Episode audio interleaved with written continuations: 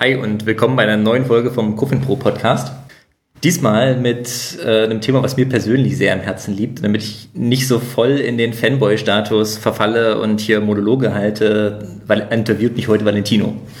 Hi zusammen, auch ich bin wieder hier dabei. Ähm, ja, Gregor hat es schon angeteasert. Ähm, er hat ein Thema in eigener Sache sozusagen. Ähm, MVC. Vielleicht willst du mal gleich zum Anfang mal kurz erläutern, was MVC ist. Genau, so MVC oder Java EE MVC 1.0, wie die Spec nun mal hießen sollte, ähm, ist ein neues UI-Framework für Java EE, äh, was im Gegensatz zu JSF jetzt nun Action-basiert ist, also sich sehr stark an äh, Spring MVC oder Struts orientiert. Und das Gute davon übernimmt und äh, nach Java EE bringt. Und jetzt haben wir ja momentan diesen, diesen riesengroßen Hype der ganzen You name it here JavaScript Frameworks und Frontends müssen ja, äh, müssen ja auf der Client-Seite gerendert werden. Braucht man da noch MVC? Das ist echt so immer die allererste Frage, die ich gestellt bekomme, wenn ich mit dem Thema anfange. Ja, äh, Frontends, das macht man doch heute alles in JavaScript.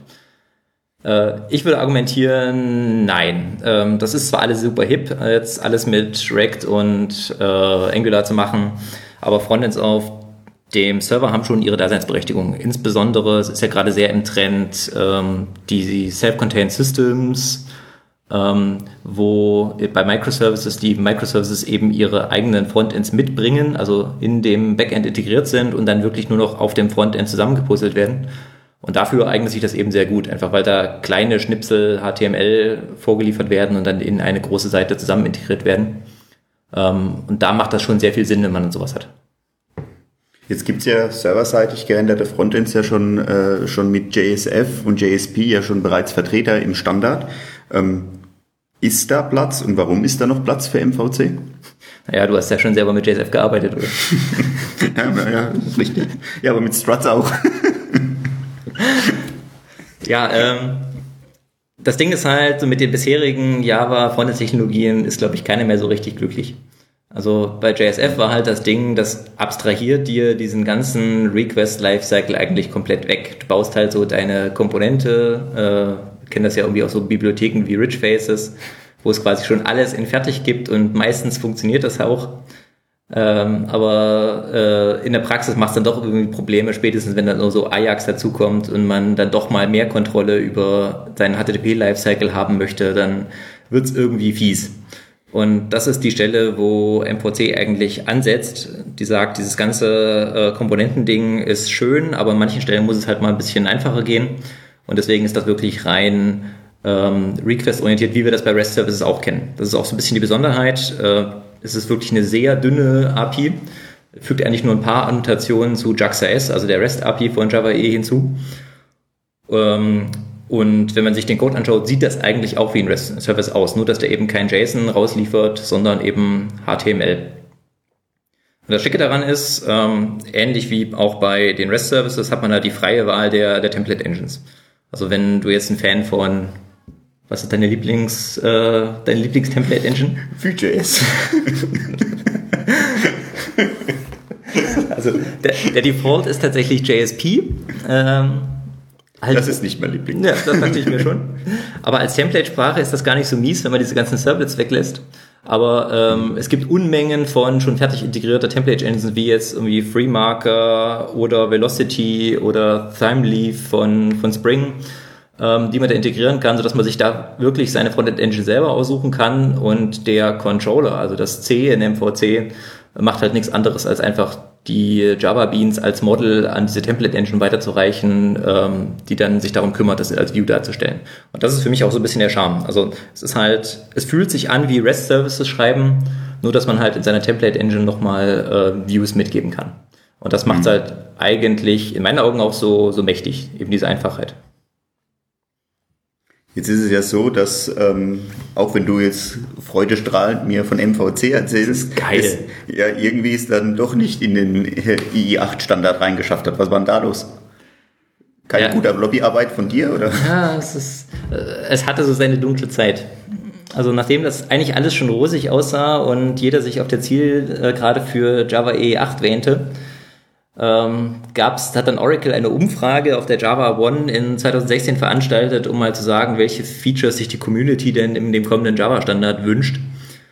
Und ähm, das war so in den Hochzeiten des Hypes von Angular. Und alle waren so der Meinung, ah, wir machen nie wieder Java äh, Frontends oder Frontends im Backend allgemein, sondern es wird wohl nur noch JavaScript werden. Und entsprechend weit unten ist dann auch ähm, MVC in dieser Umfrage gelandet. Ähm, Kurzum, Oracle hat es dann rausgeworfen und naja, die Spec nicht gekillt, aber sie, sie haben halt gesagt, sie veröffentlichen diese Spec separat, ähm, unabhängig von, äh, der, von dem Java EE Envelope. Und hat es quasi diese Spec da mit der Community übergeben und äh, die gebeten, das Ding weiterzuführen. Und wie geht es da ganz konkret weiter? Ähm, die Spec ist jetzt tatsächlich auch durch diesen Java Community Process gelaufen, also diesen Prozess, den alle Java Standards so durchlaufen, bevor sie ähm, in diesen EE-Envelope aufgenommen werden. Und da war jetzt das Public äh, Review und da ist die Spec auch verabschiedet worden. Das heißt, im Wesentlichen ist sie jetzt fertig. Und jetzt ist so die bisschen die, ähm, es gibt auch eine Referenzimplementierung. Die Referenzimplementierung heißt äh, OSAG. Und auch die ist zusammen mit dieser Spec entwickelt worden. Das heißt, wir sind jetzt in der komfortablen Situation, dass eigentlich alles da ist. Wir haben eine API, die funktioniert, wir haben eine Referenzimplementierung, die funktioniert. Und äh, jetzt fehlt halt so ein bisschen der Schritt, dass das Ganze noch in diese ganzen Application-Server mit aufgenommen werden kann und soll. Mhm. Zusätzlich gab es ja diesen Bruch mit Java EE, dass er jetzt an Eclipse rübergeht. Und das ist jetzt auch so ein bisschen die Idee, die diese Spec ähm, weiterträgt, dass die jetzt sowohl die Referenzimplementierung OSAG als auch ähm, MVC an Eclipse übergeben wird und dann hoffentlich in dem ne-, neuen EE4J, wie dann Java EE später heißen soll, äh, mitlandet. Jetzt ist ja diese OSAG-Community ja auch schon etwas länger dabei. Ich meine, äh, MVC ist jetzt auch nicht das brandneueste Framework. Wie aktiv ist die Community? Es war schon, ehrlich gesagt schon mal aktiver. Also wenn man sich mal guckt, wer so auf der Aspekt draufsteht, da sind auch viele Promis gerade aus Deutschland dabei, Stefan Thielkopf zum Beispiel, ähm, die da sehr viel gepusht haben. Momentan ist der Spec-Lead ähm, Christian Keltepot und was er jetzt gerade macht, ist halt zu versuchen, diese Übergabe an die Eclipse Foundation hinzukriegen. Ähm, die Community ist mäßig aktiv, was aber auch nicht so richtig verwunderlich ist, ähm, eben weil so ein großer Application Server Support noch nicht so richtig da ist. Auch so bei Projekten wie REST Easy haben wir gesehen, dass die erst so richtig abgingen, als die nachher in den ganzen Application Servern drin gelandet sind. Ja, zum Thema äh, Application Server Support, äh, gut, dass du es ansprichst. Da hast du ja jetzt letztens auch auf medium.com einen Artikel veröffentlicht zum Thema Integration von OSAG auf Wildfly. Wie war da die Resonanz drauf? Ähm, ziemlich positiv und äh, kam auch durchaus Rückmeldung. Die, äh, der Stand damals war halt, dass OSAG bisher eine reine Glasfischgeschichte war. Also es gab halt so eine Jersey-Implementierung und äh, als Wildfly-Fanboy wollte ich das nicht akzeptieren und habe ich dann halt mal gekümmert, dass das Kram auch in, äh, in REST Easy und Wildfly landete. Und das ist von der Community auch sehr gut aufgenommen worden. Und deswegen haben wir da nochmal einen Schritt draufgesetzt und haben jetzt auch eine Wildfly Swarm-Integration dafür ähm, gesponsert und ähm, in das Wildfly Repository gegeben. Das heißt, wenn jetzt ihr jetzt anfangen wollt, ein MVC-Projekt zu bauen, dann ist wirklich das einfachste mal bei Wildfly Swarm vorbeizuklicken, durch diesen, in diesem Projektgenerator mal MVC eingeben und man kann sich da das fertige Projekt-Template runterladen und da direkt loslegen, ohne sich mit diesen Dingen wie wie heißt die Referenzimplementierung, was muss ich da einrichten und so zu beschäftigen zu müssen. Sprichst gerade an, ähm, auf den Generator zu gehen und einfach mal in einem neuen Projekt MVC einsetzen. Ist das auch deine Empfehlung? Ja, mit Empfehlungen ist immer so eine Sache eigentlich. ich würde das natürlich gerne sofort und überall einsetzen. Ähm, man muss, die, sagen, fangen wir es mal so an. Die, die Spec ist jetzt schon reif, also das Ding gibt es schon zwei Jahre und äh, entsprechend ist die Implementierung auch getestet und äh, das sieht alles sehr solide aus und momentan sind sie auch dabei, dafür eine offizielle Testsuite zu machen, damit es theoretisch auch noch andere Implementierungen dafür geben könnte. Nichtsdestotrotz muss man halt sagen, das ist eine ähm, experimentelle, momentan, momentan doch experimentelle Technologie, eben weil sie in den ganzen Application-Servern nicht drin ist und man da ein bisschen basteln muss. Und die Community deshalb auch noch nicht so groß ist, dass, wenn es dann doch mal Probleme gibt, da sofort alle springen und ähm, einem helfen oder der erste Stack, äh, der erste Treffer bei Stack Overflow dich weiterbringt. Hm. daher äh, ist das, glaube ich, noch ein bisschen mit Vorsicht zu genießen.